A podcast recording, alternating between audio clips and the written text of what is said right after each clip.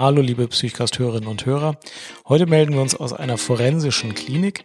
Ich habe Jana besucht, eine Ärztin, die hier arbeitet und die uns ein bisschen anhand eines äh, zugegebenermaßen erfundenen Fallbeispieles erzählt, wie ein Patient in eine forensische Klinik reinkommt, wie dort die Behandlung aussieht, wie es äh, mit den ganzen Lockerungen und äh, stufenweisen Ausgängen geregelt ist und wie so eine Behandlung auch wieder enden kann, wenn die Zeit dafür gekommen ist.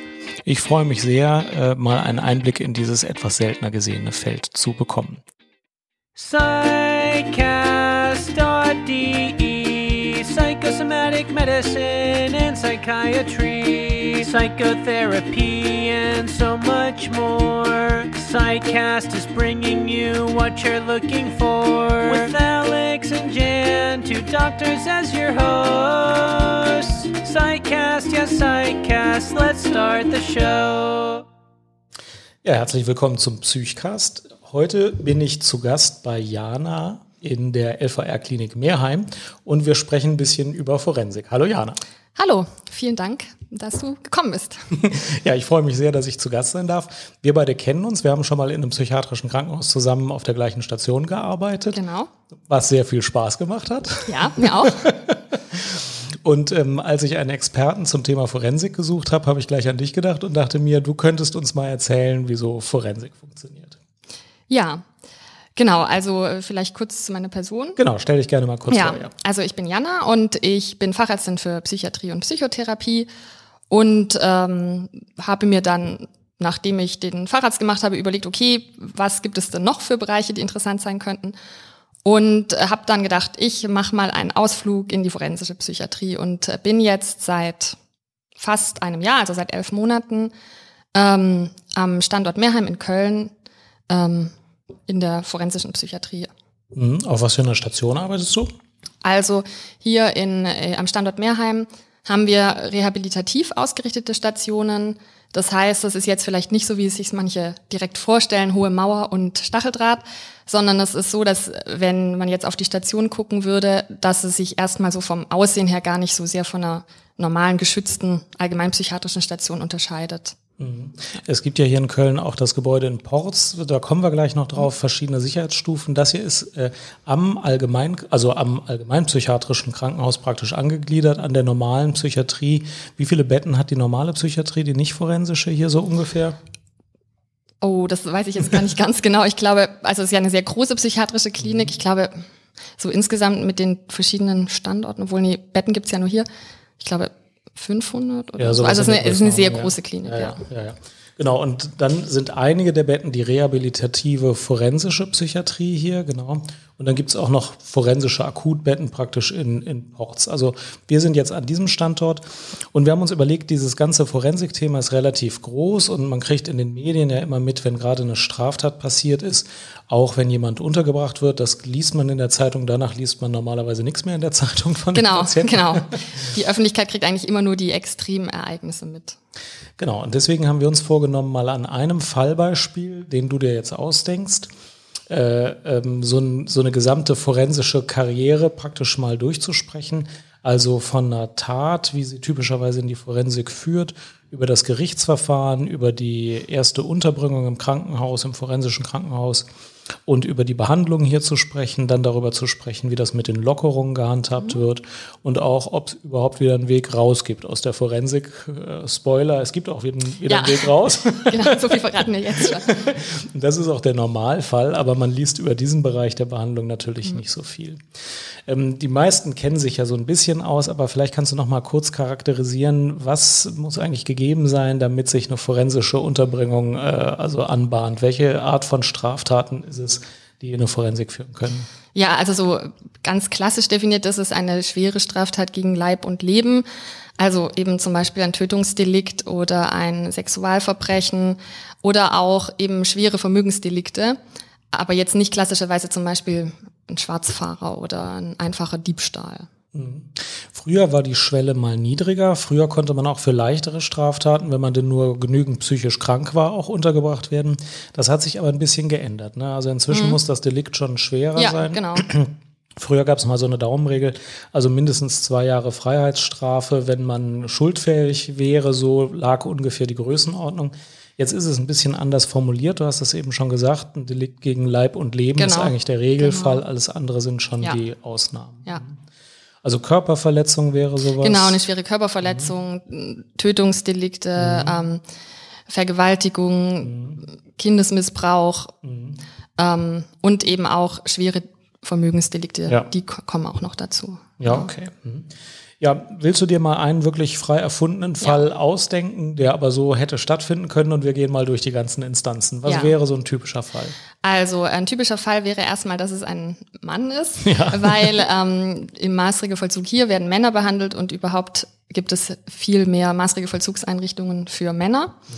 Ähm, genau, also wir haben einen, einen Mann und der hat typischerweise eine paranoide Schizophrenie und vielleicht, oder wir sagen jetzt einfach, er hat, er konsumiert auch noch Cannabis dazu, weil sehr viele unserer Patienten haben eine Doppeldiagnose. Und jetzt können wir uns zum Beispiel vorstellen, dass der, dass der Mann, sagen wir jetzt einfach mal, ist irgendwie so typischerweise, ja, Ende 20, Anfang 30, der hat also eine paranoide Schizophrenie, die nicht gut behandelt ist oder gar nicht behandelt ist. Und ähm, er ist wahnhaft, ähm, er verkennt zum Beispiel seine, An seinen, sag ich jetzt mal, seinen Vater ähm, und hält seinen Vater für Satan und fühlt sich massiv durch den vermeintlichen Satan bedroht und kann sich da in seiner psychotischen Einengung nicht anders helfen, als dass er ihn plötzlich niedersticht. Zum Beispiel, weil der Vater, weil das zu einem kleinen Konflikt gekommen ist, weil der Vater zu ihm gesagt hat, Mensch, du musst immer mal wieder zu deinem Psychiater gehen, dir geht's doch nicht gut. Und äh, der Patient interpretiert da eben rein, der Satan greift mich an. Genau, und dann kommt es zu diesem, ja, zu diesem schlimmen, dramatischen Vorfall. Und ähm, jetzt kann es eben sein, dass der Vater äh, schwer verletzt ist oder vielleicht sogar daran stirbt. Und ähm, genau, das wäre so, das wäre was, was, was wir häufiger sehen. Ja. Okay, dann wird jetzt zunächst mal die Polizei gerufen. Genau. Die Polizei versucht sich ein Bild von der Sache Genau. zu machen. Und äh, wann entscheidet eigentlich wer, ob es dann in die Richtung Forensik oder in die Richtung Strafjustiz geht? Ja, also in diesem Fall, wenn jetzt zum Beispiel der, der ist ja noch kein Patient, also der, sag ich jetzt mal, der Täter in dem Fall, ähm, jetzt da zum Beispiel am, am direkt schon am, am Tatort so sehr, sehr auffällig ist, hochpsychotisch ist, schon auf die Polizeibeamten jetzt nicht wirkt wie einer, der jetzt einfach nur, weil er ja halt irgendwie kriminell ist, äh, jemanden jetzt niedergestochen hat, dann kann es sein, dass, dass die zum Beispiel direkt erstmal die zuständige Psychiatrie anfahren, die Sektorklinik. Ähm, wenn es jetzt nicht so direkt ersichtlich wäre, dann könnte es sein, dass der erstmal äh, halt in in die, ins Gefängnis, also in die Untersuchungshaft kommen. Ne? Da kommt ja dann ein Haftrichter und der Haftrichter wird ja bei so einem Fall sagen, ne, der kann ja nicht jetzt erstmal auf freiem Fuß rumlaufen und dann würde der zum Beispiel erstmal in die U-Haft kommen. Ich habe bei den Taten so an der Schwelle zur eindeutigen forensischen Behandlungsnotwendigkeit, also wenn es so mittelschwere Körperverletzungen sind oder so, oft das Gefühl, es ist ein bisschen Zufall, ob der zuständige Polizeikommissar sagt, das ist jetzt so ein Psych-KG-Fall, der kommt einfach ins Ja. Sektorkrankenhaus und dann gibt's auch gar keine Begutachtung oder so. Oder ob der sagt, jetzt müssen wir mal eine Begutachtung durchführen und es kann auch der Weg in die Forensik gehen. Klar, bei den schweren Straftaten passiert das nicht, da ist es dann Ja. eindeutig. Aber es gibt so eine Grauzone, wo man, wo es ein bisschen von den ersten Tagen abhängt, in welche Richtung das Ja, geht. das und vielleicht auch irgendwie von der Stadt oder vom zuständigen Bezirk. Ja. Okay, und dann ist der also entweder in der Sektorklinik oder in der, im Gewahrsam oder in der Untersuchungshaft. Wie geht's dann weiter? Was ist dann der erste Schritt, der wirklich die Weichen stellt? Ja, der erste Schritt wäre ja erstmal, dass jemand, ähm, also wenn er jetzt in der Psychiatrie wäre, wäre es ja relativ eindeutig, dass da, dass dann da auch die, die behandelnden Ärzte sagen, ja, der ist wirklich sehr krank. Und dann wird eben ähm, die Staatsanwaltschaft äh, oder das Gericht ein Gutachten in Auftrag geben. Und dann kommt ja ein Psychiater von extern, der ähm, eben ein Strafrechtgutachten verfasst. Und der wird dann zur Frage der Schuldfähigkeit Stellung nehmen. Ja, Mhm. Da gibt's dann verschiedene Bereiche, reduzierte Schuldfähigkeit, Genau. aufgehobene Schuldfähigkeit. Und das macht sich hauptsächlich daran fest, eben inwieweit die Krankheit ähm, dazu geführt hat, dass er das Unrecht der Tat nicht einsehen konnte oder nicht danach handeln konnte. Genau. So dass sich also ähm, unterscheidet der der normale ähm, Straftäter, der den, in die Justizvollzugsanstalt kommt, der hat eine vorwerfbare Schuld, während der Patient, der in die Forensik kommt, der ist schuldunfähig, weil er beispielsweise zu krank ist und deswegen überhaupt nicht erkennen konnte, wie in deinem Fallbeispiel, Ja. dass das ein strafbares Handeln ist, weil der das aus seiner falschen oder psychotisch ver veränderten Wahrnehmung eben so dachte, das sei jetzt erforderlich. Genau, der ist schuldunfähig oder zumindest vermindert schuldfähig. Ja. Okay. Und dann hier in Nordrhein-Westfalen geht's dann immer in die gleiche Klinik oder wie geht's dann weiter, wenn in diesem Gutachten rauskommt, der ist wahrscheinlich schuldunfähig oder vermindert schuldunfähig? Ähm, das weiß ich, das ist eine gute Frage. Das kann ich ehrlich gesagt gar nicht so genau sagen, wer da entscheidet, wo zugeteilt wird. Also ich, ähm, es hat auf alle Fälle schon auch was mit Wohnortnähe Ja. zu tun, weil die sollen ja potenziell auch äh, die Möglichkeit haben, auch dann Besuch zu empfangen von ihrer Familie. Und manchmal ist es tatsächlich auch so, dass zum Beispiel aus Gründen des Opferschutzes auch in spezielle, also dass dann zum Beispiel woanders hin verlegt wird. Aber woran das genau entschieden wird, das weiß ich leider nicht. Ich weiß es auch nicht. Ich weiß, dass in Essen eine sehr große forensische Klinik ist. Da kommen sehr viele nach Paragraph Mhm. Genau. 126a Genau. hin. Ähm, da sind wirklich mehr als 100 Betten und überwiegend Leute, die noch nach 126a da sind Ja. vor der Hauptverhandlung und dann wird oft weiter verteilt. Aber ich glaube auch nicht, dass alle dahin kommen. Da bin ich aber nicht ganz sicher. Und dann ähm, geht's äh, weiter zum nächsten Schritt zur, zur Hauptverhandlung. Erzähl mal, wie das dann abläuft. Ähm, also wie genau jetzt die Hauptverhandlung abläuft, ähm, das, das, also das kann ich gar nicht so genau sagen, weil ich noch nicht bei so vielen Hauptverhandlungen dabei war, wo dann wirklich äh, auch entschieden wurde, dass die ähm, Patienten in die Forensik kommen. Ich war mehr bei so kleineren Dingen, die vom Amtsgericht dann verhandelt wurden.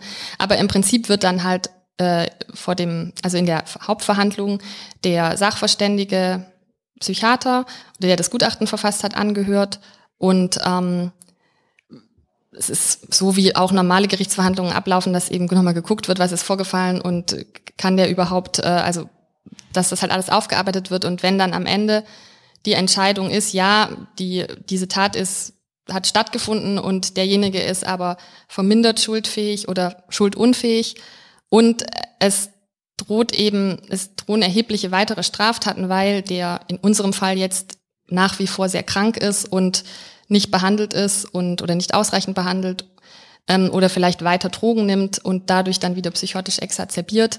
Und zu befürchten ist, dass er zum Beispiel auch andere Menschen wahllos angreifen und niederstechen wird. Dann kann der kann das Gericht das eben entscheiden und die Unterbringung im Maßregelvollzug anordnen. Ja.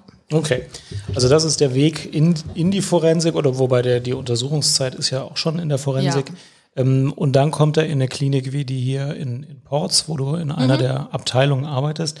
Erzähl mal ein bisschen, wie, wie sieht so eine Klinik aus für diese erste Phase? Wie sind da die Sicherheitsvoraussetzungen oder Sicherheitsbedingungen? Erzähl mal ein bisschen, wie, wie läuft das da so ab? Ja, also ähm, in der Regel ist eine hohe Mauer drumherum und ähm, dann geht man auch ähm, durch eine besondere Schleuse durch. Also Besucher gehen durch eine getrennte Schleuse, das Personal geht durch eine Extraschleuse und da schleust man sich dann auch wirklich ein. Also man, man muss dann ähm, ein spezielles ähm, Alarmgerät an sich nehmen, was so ein bisschen ist wie so ein Walkie-Talkie mit verschiedenen Möglichkeiten, eben Alarm auszulösen. Man kann darüber auch jederzeit auf dem Gelände geortet werden.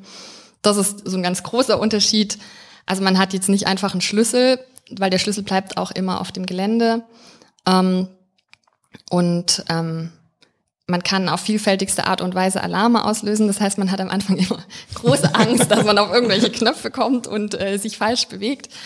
Ähm, genau, und das auf den Stationen sieht es dann auch tatsächlich ein bisschen mehr aus wie in einem Gefängnis. Also es ist jetzt nicht so eine Station, die so wie eine ganz normale Krankenstation aussieht, sondern die Zimmer haben zum Beispiel auch so eine Klappe in der Tür, die nennen wir Kostklappe, wo man dann auch aufklappen kann und durchschauen kann, so wie man es vielleicht auch aus manchen Gefängnisfilmen kennt. Also die haben im Gefängnis gibt's ja auch so eine Klappe an der Tür.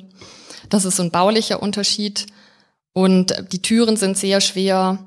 Man handhabt da mit teilweise sehr großen Schlüsseln.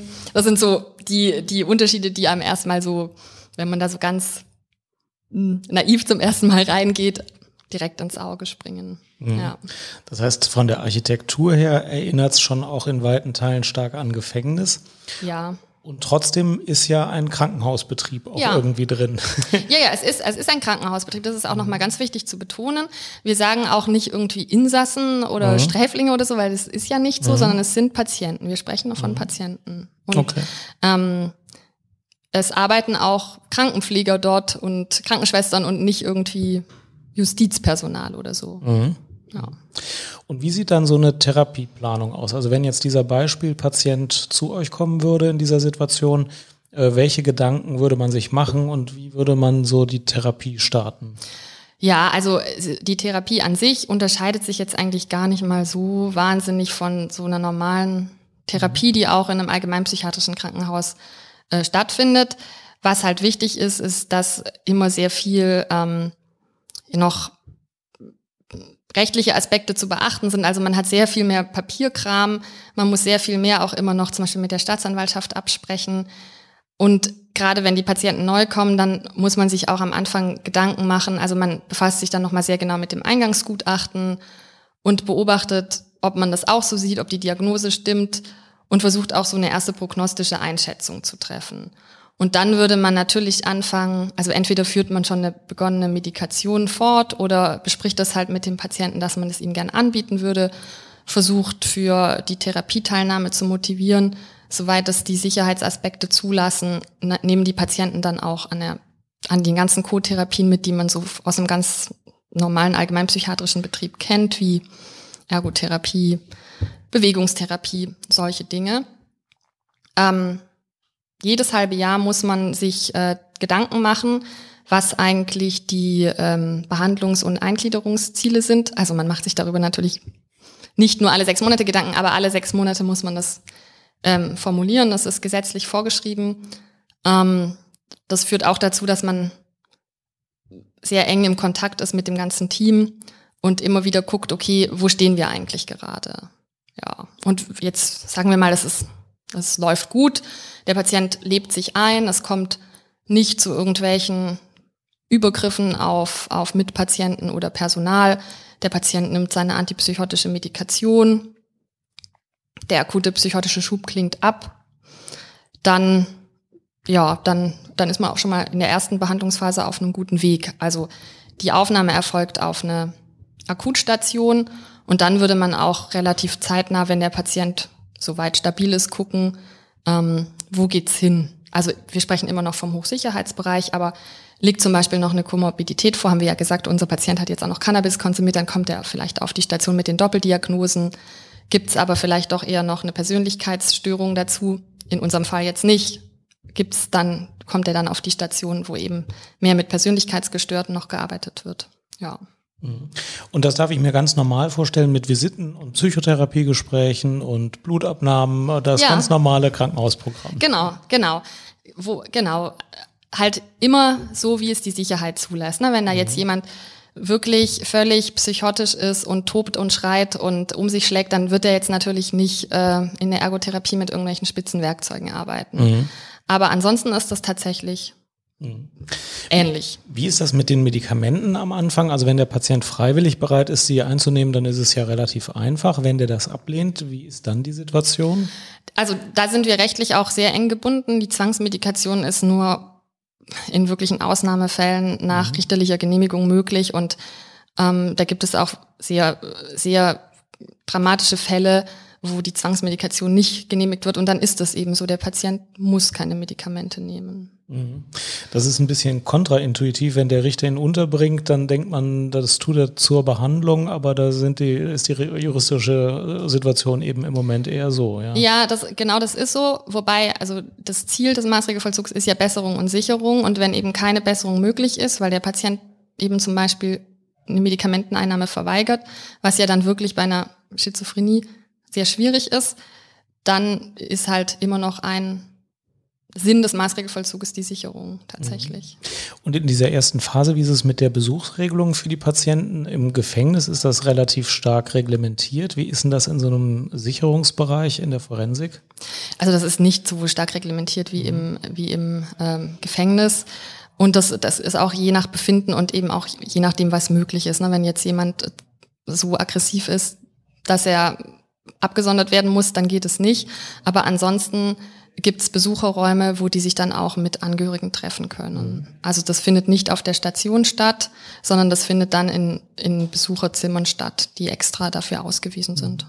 Die Behandlungszeiten sind natürlich von Fall zu Fall sehr unterschiedlich, aber wie lang ist denn so eine typische Zeit in diesem Hochsicherheitsbereich? Ja, das ist wirklich schwer zu sagen. Also es ist ja nochmal wichtig zu, zu betonen, dass die ähm, Unterbringung nach dem Paragraphen 63 nicht ähm, befristet ist. Mhm. Und ähm, wenn alles richtig gut läuft, die Patienten gut auf die Medikamente ansprechen, die auch nehmen, mitmachen bei den Therapien, vielleicht auch ein gutes soziales Umfeld haben, was sie stützt und keine kriminogene Vorgeschichte, dann kann das schon sein, dass, dass die nach zwei Jahren durchaus ähm, dann schon an den anderen Standort verlegt werden. Aber das ist wirklich schwierig, das so pauschal zu sagen. Das ist mhm jeder Einzelfall ist da anders. Mhm. Erzähl mal, wie geht es dann an diesem anderen Standort weiter? Was ist dann der nächste Schritt praktisch? Ja, der nächste Schritt wäre genau, also wichtig ist ja auch immer noch so individuelle Bedingungen des Patienten anzugucken. Also es geht schon darum, eben auch eine Deliktbearbeitung zu machen. Das findet aber auch schon im Hochsicherheitsbereich statt, so weit wie möglich zu gucken, was hat denn zu diesem Delikt geführt, wie kann man das auch vermeiden, dass es in Zukunft nochmal passiert, sollte auch nochmal ein psychotischer Schub kommen, weil es kann ja bei einer Schizophrenie immer wieder auch mal zu einem psychotischen mhm. Schub kommen. Und ähm, wichtig ist aber auch, dass der Patient ja wieder integriert werden soll in die Gesellschaft. Und deshalb würde man dann eben gucken, ähm, dass der Patient auch gelockert wird. Also das ist wichtig, das ist auch gesetzlich vorgeschrieben, weil nur so kann der Patient sich ja auch erproben, ähm, kann Gelerntes umsetzen, kann gucken, wie belastbar er ist, kann beweisen, dass er in der Lage ist, auch bei einem kleinen Spaziergang nicht direkt wieder Cannabis zu konsumieren. Ähm, die Lockerungen fangen schon im Hochsicherheitsbereich an, wenn es die Sicherheit zulässt. Und die werden dann am rehabilitativen Standort ausgeweitet. Also das ist nichts, was irgendwie nach einem Automatismus geht. Das sind auch Einzelentscheidungen, aber die müssen erfolgen, wenn es keine Sicherheitsbedenken gibt, können dann aber auch wieder gestoppt werden, wenn wenn zum Beispiel keine weiteren therapeutischen Fortschritte gemacht werden. Mhm. Welche typischen Schritte gibt es da so? Also ein typischer Schritt wäre, dass wenn der Patient dann verlegt worden ist, dann würde man auch erstmal Lockerungen, die er vielleicht schon hatte, tatsächlich für eine kurze Zeit pausieren, um zu gucken, wie lebt er sich jetzt auf der neuen Station ein und wenn das dann alles gut funktioniert, würde man ihm die Möglichkeit geben, in eins zu eins Begleitung hier auf dem Klinikgelände spazieren zu gehen. Wenn das funktioniert, würde man ihn in eine Gruppe von eins zu sechs ähm, oder auch, sind auch mal nur eins zu vier, aber eins zu sechs ist quasi so das Maximum, auch auf dem Klinikgelände. Dann würde das sukzessive erweitert auf das Randgebiet bis hin dann eben in eins, dann wieder an eins zu eins Stadt und so weiter. Und mhm. irgendwann würde man dann den Einzelausgang auf dem Gelände geben. Und dann irgendwann Einzelausgang in der Stadt. Genau, genau. Mhm. Okay. Und das kann aber auch Monate und Jahre dauern, ja. bis diese Schritte so durchgeführt sind? Ja, mhm. und es gibt leider auch Einzelfälle, wo es einfach über Jahre gar nicht möglich ist, mhm. großartig zu lockern. Mhm. Ja. Und muss denn jeder einzelne Lockerungsschritt durch ein Gutachten begleitet werden und von mehreren bestimmt werden? Entscheidet das die Strafvollstreckungskammer oder wie gehen diese Lockerungsschritte? Also es ist so, ähm, dass man für bestimmte Lockerungen, also zum Beispiel bevor der erste Einzelausgang geplant wird, da muss man die Staatsanwaltschaft anfragen, ähm, ob die neue Erkenntnisse haben, ob es zum, ob zum Beispiel neue Verfahren anhängig mhm. sind in der Zwischenzeit. Das ist oft so eine reine Formalie, aber ähm, wir sind dazu verpflichtet. In der Regel hat die Staatsanwaltschaft keine neuen Erkenntnisse und teilen das dann mit und dann können wir das implementieren. Ähm, aber ähm, es ist jetzt nicht so, dass es da immer ein Gutachten geben muss. Also in Nordrhein-Westfalen ist das gesetzlich so geregelt, dass es nur bei, bei Fällen, die sehr kompliziert sind oder bei sehr schweren Straftaten ein Gutachten geben muss. Mhm. Ja. Okay. Und dann wird das in, einem, in einer Teambesprechung geplant oder wie, wie sieht das dann praktisch ja, aus? Genau, also es ist so, dass ich ähm, dass schon immer das Stationsteam sich zusammensetzt und äh, wirklich bespricht, was, was, welche Punkte sprechen dafür und welche Punkte sprechen dagegen. Letztendlich trägt die, die therapeutische Leitung des Krankenhauses die, die Verantwortung. Also der Chefarzt kann immer sagen, nee, er kann es nicht verantworten und dann geht's nicht. Aber es ist wichtig, dass jeder aus dem Team sich auch sicher fühlt, weil diese Ausgänge, also diese, diese Lockerungen ja auch in Begleitung von Pflegepersonal stattfinden oder in Begleitung von Ergotherapie oder in Begleitung von Psychotherapeut. Und äh, da muss natürlich auch eine Sicherheit ähm, da sein. Und es ist auch jedem möglich, das wieder zu nehmen erstmal. Also wenn jetzt eine, eine Krankenschwester den Eindruck hat, dem Patienten geht's heute schlecht, der soll halt lieber nicht raus, dann kann sie das auch entscheiden. Mhm, das klingt absolut vernünftig ja. und irgendwie denkt man sich, das muss so sein, aber ja. man kann sich so vorstellen, vielleicht war das früher mal nicht so, da hat dann irgendjemand gesagt, so, jetzt hat der Ausgang und jemand hat ein schlechtes Gefühl dabei und dachte, heute wäre es eigentlich schlecht und dann wurde es trotzdem gemacht. Das klingt sehr vernünftig, ja. dass das jeder ähm, und vor allem derjenige, der direkt äh, am Ort des Geschehens ist, auch für den Tag ändern kann. Genau. Insofern geht das also durch eine, durch eine wahrscheinlich länger gehende ja. Teambesprechung. Ja, und das ist auch so, also jetzt zum Beispiel, bevor man denkt, Einzelausgang steht jetzt an, ähm, das ist jetzt nicht so, dass man sich da zusammensetzt und dann wird das innerhalb von drei Minuten irgendwie abgefrühstückt, sondern es ist dann durchaus so, dass es erstmal, also zumindest machen wir das auf unserer Station so, dass wir Therapeuten dann erstmal eine Liste hinlegen, wo dann die Mitglieder des Teams Pro- und Kontrapunkte auch schriftlich formulieren können. Mhm. Und danach besprechen wir das. Mhm. Ja. Okay. Und dann gibt es ja auch noch diese Gutachten alle zwei Jahre oder wie oft ist das, wo überhaupt die Notwendigkeit der weiteren Unterbringung ja. nochmal bestimmt wird und wo, glaube ich, auch zu den geplanten oder möglicherweise anstehenden Lockerungen Stellung genommen wird. Genau, die gibt es. Es ist ähm, bis zum sechsten Jahr der Unterbringung alle drei Jahre und danach alle mhm. zwei Jahre. Mhm. Ja, die, genau, das, das ähm, sorgt dafür, dass ein externer Gutachter, der aber von der Klinik beauftragt wird, kontrolliert auch, ob die Behandlung erfolgreich und sinnvoll ist, weil ähm, das muss ja auch irgendwie, ja, kontrolliert werden im Sinne von, ich meine, es ist ja auch ein sehr starkes Machtgefälle in der Forensik und es wäre schlimm, wenn, wenn wir hier alle irgendwie in unserem eigenen Saft kochen würden und auch so ein bisschen nach Belieben arbeiten würden und niemand könnte das nachprüfen. Also es wird ja auch immer regelmäßig nachgeprüft von der Strafvollstreckungskammer, aber es ist eben auch wichtig, das nochmal durch einen Gutachten festzustellen. Und die ähm, kritisieren durchaus auch mal eine Diagnose oder eine, eine, eine, eine Behandlung, machen Vorschläge oder sagen, ja, sie sehen das auch so und sie schätzen die, die Gefährlichkeit noch so und so ein oder äh, machen durchaus auch mal Vorschläge, was sie aus ihrer Sicht noch äh, ändern würden. Ja. Mhm.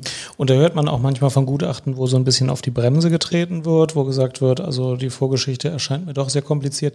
Aber man hört auch von Gutachten, wo gesagt wird, jetzt kann man sich auch den nächsten Schritt trauen. Ja. Äh, das ist wahrscheinlich auch eine ganz hilfreiche Unterstützung, wenn man auch von einem Außenstehenden nochmal hört, okay, der nächste Schritt könnte anstehen. Genau, es gibt die auch eine Sicherheit. Genau, die großen dramatischen, ja, der wird jetzt Entlassung, Entscheidungen, die sind, glaube ich, nur theoretisch äh, irgendwie möglich. Also es geht eher darum, in welcher Geschwindigkeit kann es ja. jetzt weitergehen, häufig. Also im Normalfall ist es ja auch eher so, es gibt ja, es, es wird ja auch äh, regelmäßig überprüft, ob die Unterbringung noch notwendig mhm. ist. Das muss das Gericht einmal im Jahr überprüfen und nach einem gewissen Zeitraum auch häufiger. Und ähm, wenn da jetzt zum Beispiel es so sein sollte, dass, dass da irgendwie Gutachter und Klinik völlig äh, auseinanderliegen, dann würde das Gericht auch nochmal einen zweiten Gutachter beauftragen. Mhm. Okay. Jetzt sind wir in unserem Fallbeispiel so langsam beim Einzelausgang mhm. angekommen. Stellen wir uns mal vor, das funktioniert jetzt auch ausgezeichnet. Ähm, ein Punkt, der für manche vielleicht neu ist, ist aber, ähm, es geht ja auch darum, diese Menschen wieder zu rehabilitieren und in das normale Leben mit Wohnen, Arbeiten und allem anderen ja. wieder zu integrieren. Und du arbeitest ja tatsächlich auch viel in diesem Bereich. Ja. Erzähl mal ein bisschen, was für Methoden, was für Maßnahmen gibt's denn da? Was, was tut ihr alles, um das zu bewirken? Ja, also es ist wirklich ganz unterschiedlich, weil die Patienten ja auch ganz unterschiedliche Fähigkeiten und Kenntnisse mitbringen. Na, wir haben Akademiker auch auf der Station. Ähm, es gibt aber auch Patienten, die sind des Lesens und Schreibens nicht mächtig. Die nehmen zum Beispiel schon auf der Station an Schulbesuch teil. Ähm, es gibt Patienten, da ist klar, die sind einfach nicht so belastbar. Die werden auf dem dritten Arbeitsmarkt integriert, aber nicht jetzt irgendwie auf dem ersten. Dann guckt man zum Beispiel, wo geht's da hin? Findet man einen Werkstattplatz für die? Ähm, es gibt aber auch Patienten, die arbeiten wieder auf dem ersten Arbeitsmarkt und fangen damit auch schon von der Klinik aus an. Und das wird natürlich sehr engmaschig immer begleitet, weil ja, also viele Außenstehende haben ja auch große Sorge. Was ist denn Forensik überhaupt? Da muss man auch mal sehr viel Aufklärungsarbeit leisten. Da finden ganz viele dann Vorgespräche statt zwischen Sozialdienst der Einrichtung, unserem Sozialdienst, auch teilweise mit den Psychotherapeuten, mit den Psychiatern. Und äh, also das ist auch ein sehr vernetztes Arbeiten. Und ähm, es muss ja auch geguckt werden, wo geht's denn wohnlich hin. Also sehr viele Patienten ziehen in Wohngruppen oder Wohnheime. Es gibt aber auch Patienten, die ziehen zurück zur Familie oder in eine eigene Wohnung. Dann muss man da zum Beispiel gucken, was können die für eine Tagesstruktur haben in der Zukunft, wenn sie dann draußen sind. Ähm, brauchen die betreutes Wohnen? Muss eine gesetzliche Betreuung eingerichtet werden, wenn es noch keine gibt? Also all solche Sachen, da gibt es dann viel zu erledigen. Und gerade mit dem Wohnen ist es ja so, das ist ja nicht nur ein Einzelfall, dass ein Patient entlassen wird aus der Forensik, sondern es ist eigentlich, äh, ja. man wünscht sich, dass das genau. der Regelfall ist. Es ist auch sehr häufig ist, der Fall. Ja. Und man braucht relativ viel Wohnplätze ja. und auch viele Wohnheimplätze. Ja. Und bei den Wohnheimen war es über einige Jahre so, habe ich mitbekommen, dass die Vorbehalte sehr groß waren. Inzwischen gibt es, habe ich den Eindruck, schon ein bisschen mehr Gewöhnung, dass das auch ein Teil der Versorgungsrealität ist. Wie ist denn da im Moment so die Lage? Wie ist das mit der Vermittelbarkeit? Also wir haben eine forensische Nachsorgeambulanz hier auch am Standort und die arbeiten schon seit vielen Jahren und die sind sehr gut vernetzt und ähm, haben das auch so mit aufgebaut hier in Köln und Umgebung und wissen schon, welche Wohnheime auch eher forensische Patienten nehmen, weil die einfach das irgendwann mal angefangen haben, dass man es geschafft hat, okay, dieses Wohnheim nimmt auch forensische Patienten und dann haben die festgestellt, oh, das klappt eigentlich ganz gut, weil die Betreuung der forensischen Patienten die ist halt extrem intensiv. Ja. Und wenn etwas nicht klappt, dann kommt der Patient auch zurück in die Klinik. Und das hat man ja bei den allgemeinpsychiatrischen Patienten nicht so. Da ist es ja relativ schwierig, dann einen Wohnheimplatz zu kündigen und so weiter. Und deshalb haben dann die Wohnheime irgendwann festgestellt, das ist eigentlich ein ganz, eine ganz gute Zusammenarbeit. Und so wird das halt sukzessive ausgebaut, dass man immer mal wieder andere Einrichtungen auch anfragt. Das ergibt sich durch, durch Netzwerken mit anderen forensischen Kliniken oder aber auch weil man einfach so mal ein Wohnheim anfragt, was ein bisschen weiter weg ist, weil zum Beispiel ein Patient von dort kommt und man ja auch gerne möchte, dass er wieder dort wohnen kann. Und dann wird das so, sozusagen ausgebaut nach und nach. Mhm. Und du hast am Anfang schon gesagt, äh, es ist eigentlich das Ziel, so eine gewisse Sektorzugehörigkeit oder Ortszugehörigkeit zu bewahren. Also wenn jemand in Köln krank wird und straffällig wird, dann ist auch das Ziel, ihn in Köln zu behandeln und auch in Köln wieder zu resozialisieren. Ja, genau. Ähm, natürlich gibt es nicht so viele Kliniken, aber ähm, möglichst heimatnah ist schon ein Ziel und dann auch in der Stadt äh, wieder das Leben aufzubauen, das das vorher abgebrochen Ja. Mhm. Und wie gut ist das so in Köln möglich? Also sind das gute Voraussetzungen hier? Hat man hier viele Möglichkeiten? Wie sieht's hier aus? Ja, also so insgesamt dadurch, dass, dass hier dieses Netzwerken schon seit etlichen Jahren stattfindet, ist das, gibt's hier schon Wohnheime, die die dann auch aufnehmen. Und es ist ja auch so, dass jetzt nicht alle Patienten aus Köln kommen mhm. und ja auch nicht alle dann wieder in Köln wohnen möchten mhm. oder sollen. Mhm. Also es gibt ja auch dann im Umkreis von Köln Wohnheime, wo die Patienten hinkommen. Oder manche Patienten brauchen auch doch ein geschlossenes Wohnheim. Oder manche Patienten brauchen einfach ein sehr viel ruhigeres Wohnumfeld, weil sie in der Großstadt sofort reizüberflutet wären oder noch leichter an Drogen kämen die ziehen dann vielleicht eher mal ins Bergische Land zum Beispiel. Mhm. Und dann kommt äh, der Tag, an dem die Entlassung aus der Klinik erfolgt und beispielsweise der Einzug ins Wohnheim. Das ist aber noch nicht die Entlassung aus nee. der forensischen Betreuung, sondern das heißt, glaube ich, Langzeitbeurlaubung oder wie heißt genau, das? Genau, also es gibt noch einen Zwischenschritt. Jetzt nehmen wir einfach nochmal unseren Beispielpatienten. Ja. Der war jetzt, ist jetzt gut behandelt, ähm, stabil, hält sich an die Regeln, hat keine Fluchttendenzen gezeigt in den Einzelausgängen. Und ähm, da würde man dann eben jetzt, also wir sagen jetzt einfach, okay, der Patient zieht jetzt typischerweise in ein Wohnheim für psychisch Kranke. Dann dauert das ja auch eine Zeit lang, bis man da einen Platz gefunden hat.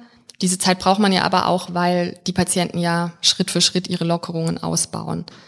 Und ähm, wenn wir jetzt eine Zusage dafür einen Platz haben, nehmen wir an, es ist ein Wohnheim in Köln, dann ähm, würde der Patient erstmal stundenweise in dieses Wohnheim fahren oder auch gefahren werden, wenn er doch das noch nicht schafft, weil er zum Beispiel zu belastet ist, alleine Straßenbahn zu fahren.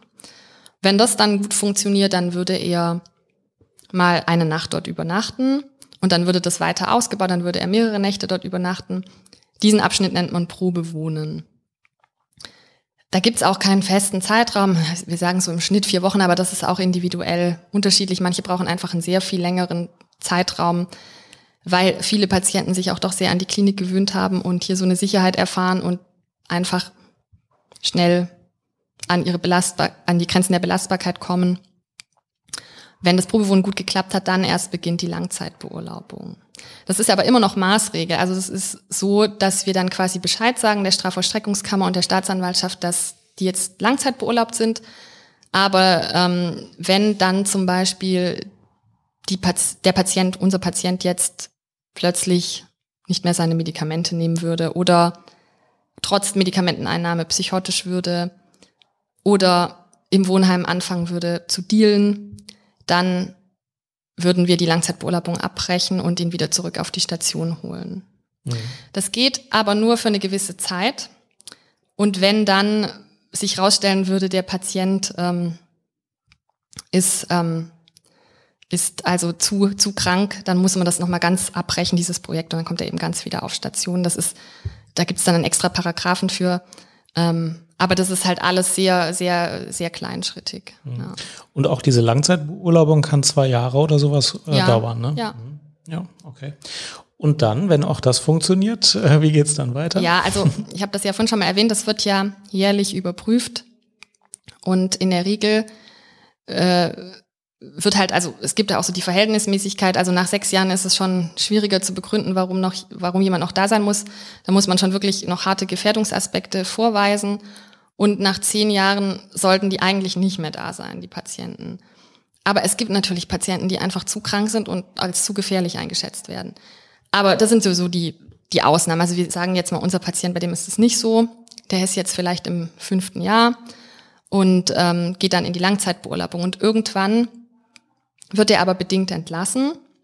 Und dann ähm, gibt es eben, dann, dann kriegt er einen Bewährungshelfer an die Seite gestellt und ähm, es kann eben auch so Weisungen geben, was er alles zu unterlassen hat. Also zum Beispiel sollte er jetzt kein Cannabis konsumieren, er soll sich vielleicht nicht an bestimmten Orten aufhalten, er darf vielleicht bestimmte Gegenstände nicht besitzen. Ja. Und dann muss er sich daran halten. Und Führungsaufsicht kann so zwei bis fünf Jahre, aber in ganz seltenen Fällen auch lebenslang anhalten. Und ähm, dann erst kann die Maßregel irgendwann mal wirklich also wird er irgendwann wirklich entlassen. Mhm. Davor ist die bedingte Entlassung. Und auch während der Führungsaufsicht ist er noch in der ärztlichen Behandlung der forensischen Ambulanz ja, typischerweise. Ja, genau. Mhm. Also hier in Köln ist es die forensische Nachsorgeambulanz, ja. Mhm. Ja, okay. Und das kann ja noch mal relativ äh, lang gehen und ja. auch da kann die Betreuung noch sehr eng und intensiv sein, wenn genau. das notwendig ist. Aber wenn es gut läuft, kann die eben auch ein bisschen gelockert ja, werden. Ja, genau. Mhm. Aber das ist eben auch so, dass die, äh, dass die ähm, Kollegen in der forensischen Nachsorgeambulanz da wirklich auch Hausbesuche machen und sehr eng mit den Bewährungshelfern zusammenarbeiten und ähm, dass die Patienten eben da auch sehr viel Hilfe bekommen und Unterstützung bekommen, dass sie eben nicht mehr rückfällig werden und kein Delikt mehr begehen. Ja. Mhm. Und irgendwann endet dann die forensische ja. Unterbringung ja, sogar. Genau. Ist man dann eigentlich vorbestraft oder ist es dann, ist man dann einfach wieder ein freier Mensch und ist. Äh das ist eine gute Frage. Das kann ich jetzt gar nicht. Ja, weiß ich, weiß ich jetzt ehrlich gesagt nicht, mhm. ob man dann. Also ja, vorbestraft.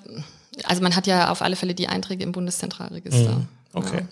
Und dann wechselt dann die Behandlung zu einem normalen Psychiater oder kann man auch, nachdem die forensische Unterbringung eigentlich beendet ist, noch in der Nachsorgeambulanz bleiben? Das ist auch eine gute Frage. okay. Ich, ich, weiß das auch nicht, deswegen frage ich. Nee, gut. Ähm, aber es gibt noch ein paar Fragen, die mich ja. äh, interessieren, nachdem wir diesen Beispielfall mal durchgegangen sind. Ein, eine Frage, die mich immer interessiert, ist, wie ist das Verhältnis hier zur Nachbarschaft? Also es gibt ja Leute, die wohnen hier in der Nähe und ich habe auch mitbekommen, als die Klinik in Ports gebaut wurde, da gab es natürlich Sorgen und Vorbehalte. Äh, kannst du mal erzählen, gibt es da irgendwie äh, Strategien, damit umzugehen, wie die Sorgen der, der Anwohner irgendwie ernst genommen werden können? Also jetzt für diesen Standort kann ich das tatsächlich gar nicht so sehr sagen, weil ich hier noch nicht so mitbekommen habe. Ich mhm. denke, die, ich glaube auch tatsächlich, also es ist ja kein Geheimnis, ich darf da ja auch drüber mhm. sprechen, aber ich glaube, dass das vielen Menschen oder auch Anwohnern gar nicht klar ist, dass hier auch forensische mhm. Stationen sind. Mhm. Ähm, es gibt ja eben die Besonderheit, dass wenn Hochsicherheitsbereiche gebaut werden sollen, dass es da ja häufig auch so Bürgerinitiativen mhm. dagegen gibt, die werden ja auch häufig so gebaut, dass die jetzt nicht unbedingt mitten in einem Wohngebiet liegen. Ähm, in Eichelborn ist eine große forensische Klinik. Da gab es zum Beispiel, war es eine Zeit lang so, dass die Patienten für ihren Ausgang in eine andere Stadt gefahren worden mhm. sind. Das wurde dann aber irgendwann gerichtlich gekippt. Ähm, ich denke, das ist einfach sehr viel Aufklärungsarbeit nötig. Also ich weiß auch, dass es hier so Gespräche, ähm, wie so runde Tische gibt zwischen verschiedenen, ich weiß jetzt nicht genau, wer daran teilnimmt, aber dass halt immer wieder auch Aufklärungsarbeit nötig ist. Aber dass jetzt hier irgendwie ständig ähm, Demonstrationen stattfinden, das habe ich jetzt noch nicht miterlebt. Mhm. Ja, wir machen jetzt hier auch gerade Aufklärungsarbeit genau, und Transparenzarbeit. Genau. Ja, aber ich glaube, es ist auch so, wenn so eine Klinik neu geplant wird, sind die Sorgen sehr ja. hoch. Und im praktischen Betrieb merkt man ja meistens, dass es ein ganz normaler äh, Ablauf ist, der auch ähm, typischerweise nicht zu besonderen Problemen führt. Genau, also das ist ja auch tatsächlich so, dass ähm, das ist ja eben, weil die, weil die allgemeine Bevölkerung so Horrorvorstellungen mhm. hat. Oder vielleicht auch Kollegen, die nicht forensisch tätig sind. Mhm. Und natürlich, wenn mal was in den Medien ist, dann sind das halt auch häufig so Spitzen des Eisbergs, dass man irgendwie so denkt, oh Gott, da ist jetzt irgendwie ein Sexualstraftäter und der, und dann wird es irgendwie halt in Express und Bildzeitung irgendwie sehr grauselig dargestellt. Ähm, es gibt ja auch manchmal Entweichungen, aber in der Regel ist das ja so, dass, dass das auch harmlos ist. Also ich meine, natürlich müssen wir das sanktionieren und hat es dann die Rücknahme aller Lockerungen oder vielleicht auch eine Rückverlegung in den Hochsicherheitsbereich zum Beispiel zur Folge. Aber selbst wenn es Entweichungen gibt, ist das in der Regel für die Allgemeinbevölkerung völlig harmlos. Mhm. Ja. Ja, das finde ich interessant. Eine zweite Sache, die, glaube ich, oft missverstanden wird, ist, äh, viele Rechtsanwälte denken, wenn man sagt, der Patient ist psychisch krank, dann ist das für ihn auf jeden Fall zu einem Vorteil. Aber viele Patienten äh, wissen auch, äh, der Strafvollstreckungszeitraum ist oft kürzer als der Maßregelvollzugszeitraum. Ähm, vielleicht kannst du da auch noch mal was zu sagen. Also sind die Behandlungszeiten eher länger oder eher kürzer, als wenn man ins Gefängnis gekommen wäre für die gleiche Straftat? Oh, das, das kann ich gar nicht so gut einschätzen, weil ich da jetzt juristisch gar nicht unbedingt weiß, was es für was es was gibt. Na, also ich denke bei den bei den Tötungsdelikten oder beim Mord, da ist es ja tatsächlich sind ja die Haftzeiten auch sehr lang, wobei da gibt's ja auch dann manchmal noch die Möglichkeit eben bei guter, wenn man sich gut führt, dann irgendwie früher entlassen zu werden. Und das ist im bei zumindest im 63er, im 64er Bereich ist es ja beschränkt, aber im 63er Bereich ist es ja nicht beschränkt. Und ähm, klar, das ist natürlich irgendwie wahrscheinlich sehr schwer für Patienten, äh, quasi einzufahren, sage ich jetzt mal in Anführungs Anführungszeichen, also ins Krankenhaus zu kommen, in den Maßregelvollzug zu kommen und nicht zu wissen, wie lange habe ich denn eigentlich. Und das ist für die Patienten schon auch schwer. Ich äh, gehe ja auch mit den Patienten in die Anhörungen rein, weil ich dann für meine Patienten ja auch ähm, eine Stellungnahme schreiben muss, wo ich eben in der Regel ja begründe, warum die Maßregel noch fortgeführt werden sollte. Und da sieht man das ja auch, dass schon viele Patienten dann auch verzweifelt sind, wenn sie dann halt wieder hören, die Maßregel, die Fortdauer der Maßregel wird halt angeordnet. Aber es gibt auch Patienten, die haben Angst, dass, dass die Maßregel beendet wird, weil sie sich beheimatet fühlen hier. Also das muss man auch sagen, ja. Mhm. Sag mal, und du hast ja vorher auch in der Allgemeinpsychiatrie ja. gearbeitet, wir haben da zusammengearbeitet. Jetzt bist du in der Forensik. Wie unterscheidet sich das Arbeiten? Was ist schön hier? Was machst du gerne hier? Was ist komisch und anders? Wie fühlt sich das so an, in der Forensik zu arbeiten? Ähm, also ich arbeite sehr gerne hier. Man arbeitet noch enger im Team zusammen, würde ich sagen. Also ich fand schon, ich habe auch mal kurz in der somatischen Medizin gearbeitet fand dann schon im Wechsel zur Psychiatrie, dass man da ja auch sehr viel mehr im Team arbeitet, zum Beispiel auch enger mit dem Sozialdienst zusammenarbeitet. Das kannte ich so aus der inneren Medizin nicht unbedingt. Das ist hier noch mal enger. Also man arbeitet noch vernetzter, man arbeitet noch enger zusammen. Das gefällt mir sehr gut. Ähm, was, was schon schwierig ist, ist, dass man natürlich manchmal auch mit sehr grausamen Taten in Berührung kommt. Ähm, aber auch da findet, ist ein, ist ein kollegialer Austausch jederzeit möglich. Man hat natürlich auch Supervision.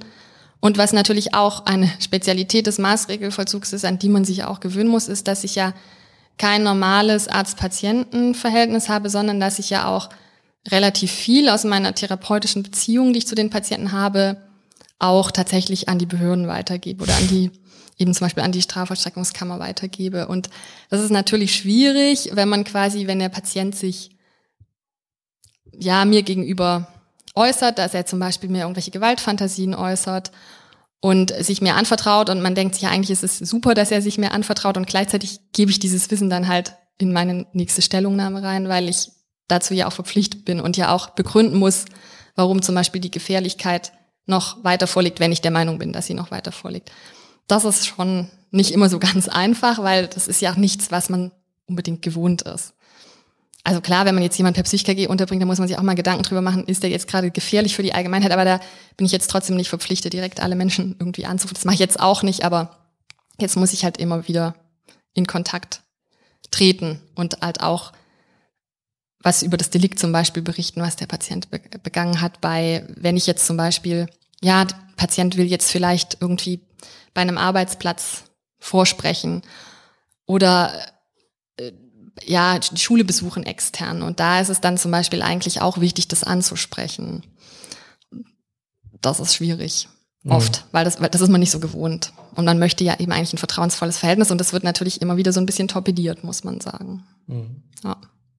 Sehr interessant. Ja, wenn du jetzt äh, irgendeine Nachricht an diese vielen iPhones da draußen senden könntest oder Android-Telefone, was immer das Gerät ist, mit dem man den Podcast abhört, zum Thema Forensik, gibt es irgendwas, was ihr Forensiker oder was du persönlich gerne nochmal sagen wolltest? Gibt es irgendwas, was du gerne erzählen möchtest noch?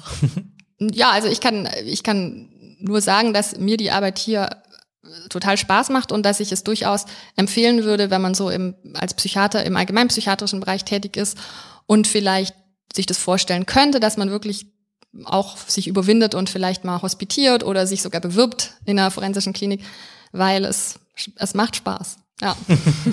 okay, das sieht man dir auch an. Ja, das freut mich. Also ganz herzlichen Dank. Du hast uns äh, wirklich sehr ähm, plastisch erzählen können, wie so eine typische Behandlung aussieht und wie so der Alltag auch aussieht. Da haben wir einen guten Einblick reinbekommen. Ich fand das sehr interessant, denn auch ich sehe das ja nur aus der Entfernung und ich kann mir sehr gut vorstellen, dass das für die Zuhörer auch interessant war. Ganz herzlichen Dank. Bitte, gern geschehen.